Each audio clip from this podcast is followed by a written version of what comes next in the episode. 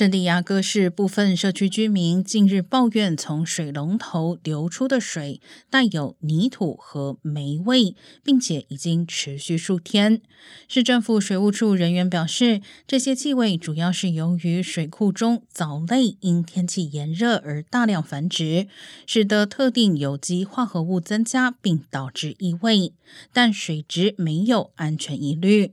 该市将暂停使用该水库的水作为水源，因此水龙头的流水异味问题应该可以在几天内消失。官员说，藻类大量繁殖往往在温暖的月份发生，也会随时间推移自行消失。